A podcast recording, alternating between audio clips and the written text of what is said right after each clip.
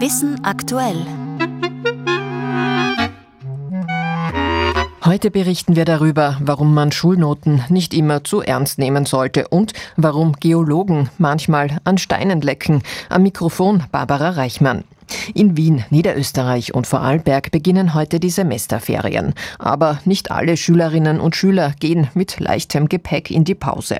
Ein kleiner Trost, selbst die klügsten Köpfe haben in der Schule manchmal einen Fünfer bekommen, sogar in dem Fachgebiet, in dem sie später brillierten, wie Robert Chappell berichtet. 2015 wurde Thomas Lindahl für seine Forschungen zur DNA-Reparatur mit dem Chemie-Nobelpreis ausgezeichnet. Bei der feierlichen Zeremonie in Stockholm hielt der Schwede eine launige Rede und blickte zurück auf seine Schulzeit in den 50er Jahren. An sich sei er ein guter Schüler gewesen, doch ein Schulwechsel führte zwischenzeitlich zu einem Leistungsknick oder wie Lindahl es ausdrückt. This turned out to be a minor disaster. Hauptgrund dafür, er mochte die neuen Lehrer nicht und umgekehrt mochten sie ihn offenbar auch nicht, wie Lindahl erzählt. Einer von ihnen ließ ihn sogar durchfallen, und zwar im Fach Chemie. In fact, one of them failed me in chemistry. Der Applaus war Lindahl sicher, auch weil damit gezeigt ist, dass Noten nicht alles bedeuten und man selbst mit einem Fünfer in Chemie später zum Chemie-Nobelpreisträger werden kann. Lindahls Schulkarriere nahm dann freilich eine gute Wendung. Er wechselte an das alte Gymnasium, seine Noten verbesserten sich sprunghaft, nicht zuletzt deshalb, weil er dort so gute Lehrerinnen und Lehrer hatte. Sie hatten ihn unterstützt und inspiriert, und dafür, so Lindahl, gebühre ihnen sein Dank und sein Respekt. Humor ist auch eine Methode, um mit Misserfolgen umzugehen. Gerade in der Wissenschaft ist er ganz gut brauchbar, müssen doch Versuche oft wieder und wieder durchgeführt werden, bis etwas herauskommt. Besonders im Zentrum steht Humor bei der Verleihung der Ig Nobelpreise, die jedes Jahr an der Universität Harvard verliehen werden.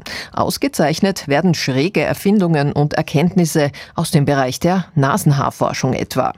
Der Initiator der Ig Nobelpreise, Mark Abrahams, war anlässlich des Balls der Wissenschaften in Wien und Elke Ziegler hat ihn mit einem spannenden Problem konfrontiert. Warum lecken Geologen gerne an Steinen? Diese Frage stand am Beginn einer Forschungsarbeit, die 2023 mit dem Ig Nobelpreis ausgezeichnet wurde. Humor sei eine gute Strategie in der Wissenschaft für die Forscherinnen und Forscher selbst. Schließlich ist es sehr wahrscheinlich zu scheitern, wenn man etwas völlig Neuem auf den Grund geht, so Mark Abrahams, Erfinder der Ig Nobelpreise. If you're a scientist, your job is to do something that is nearly impossible. Most of the time you will fail. It helps to have a sense of humor about that. Gleichzeitig gilt das Motto, was amüsiert, interessiert, zumindest für fünf Sekunden. Das sei das Potenzial, wenn Wissenschaft mit Humor kombiniert wird. If there's something about science that's really funny, everybody pays attention at that moment, at least for five seconds. That's the power of using humor and science together. Genau darauf, auf diese Kombination aus Wissenschaft und Humor, setzen die Ig Nobelpreise seit 1991. Jedes Jahr werden wissenschaftliche Publikationen aus der ganzen Welt ausgezeichnet, die zum Lachen anregen, aber dennoch einen ernsten Kern haben.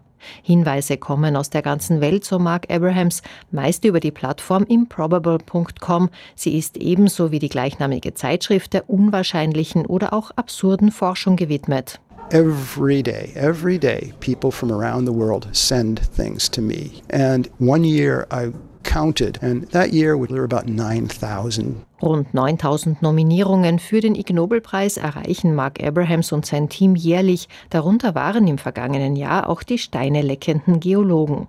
Was lustig klingt, hat auch in diesem Fall einen seriösen Hintergrund. Das Steinelecken ist bei Expeditionen üblich, bei denen das Wasser knapp ist.